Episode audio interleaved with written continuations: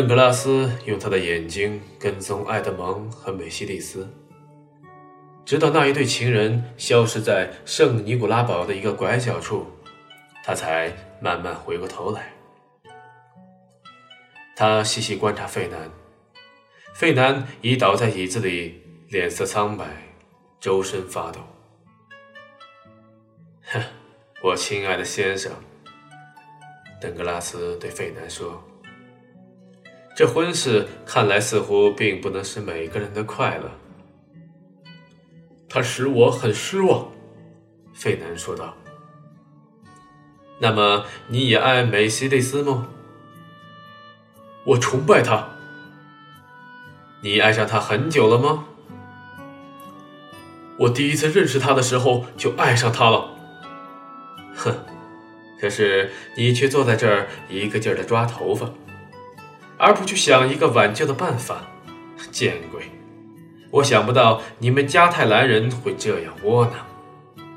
那您叫我怎么办好？费南说道。我怎么知道？这是我的事儿吗？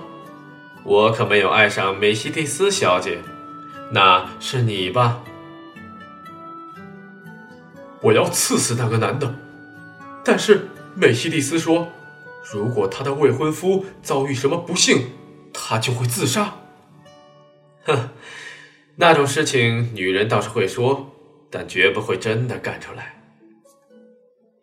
你不了解美西利斯，他口头的恐吓，那可是真的干得出来的。傻瓜，我看你倒是一个老实人，算我倒霉。我倒愿意帮你的忙，可是。嗨，我们还是喝酒吧，先生，先生，您刚才说……哦，我刚才说什么？我忘了。先生，您刚才说你愿意帮我的忙，可是……哦，对了，可是我得附带说一句，我帮你的忙，那只是唐太斯不娶你所爱的那个人就算了。照我看。那件婚事是很容易被打断的，但也不必要把唐泰斯置于死地。不，只有死才能拆开他们。邓格拉斯看着费南，恍恍惚惚说道：“你知道，要他死实在是不必的。当然不必。假如像你刚才说的那样。”你有办法可以使唐太斯被捕？那有这种事吗？费南，办法总是要有的，但是那又跟我有什么关系呢？这又不是我的事情。不，我不知道这究竟是不是你的事。费南抓住他的手臂，但是我知道，你对唐太斯一定也有某种私怨，因为。怀恨在心的人绝对不会看错的。我，我有恨唐太斯的动机。不不不，我可以发誓，我看你很不快乐，而你的郁郁寡欢使我很关心，就是这么一回事而已。但既然你认为我有私心，那么再会吧，我亲爱的朋友，你自己想办法解决这件事吧。邓格拉斯站起来，假装要走的样子。不不，费费南拉住他说：“坐下来，你究竟恨不恨唐泰斯？和我有什么关系？我恨他，我可以公开宣布恨他。只要你有办法，我就来干。只要不杀死那个男的，因为美西蒂斯说过，假如唐泰斯被杀，他就会自杀。”谁说过一个字要杀死他？你这昏头！邓格拉斯说道：“我们只是开开玩笑而已，喝杯酒，预祝我们的唐泰斯身体健康吧。”费南不耐烦的说道：“那么你到底有办法吗？”伙计，把笔墨纸张拿来吧，我的朋友。譬如说。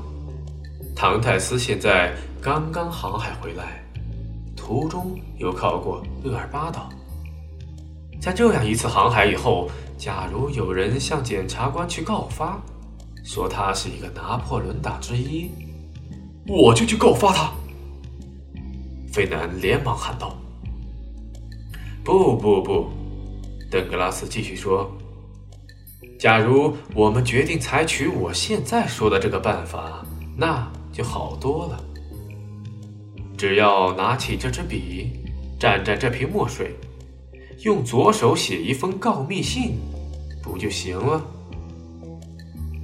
邓格拉斯一面说，一面用他的左手写出一篇歪歪扭扭、完全不像他自己笔记的文字。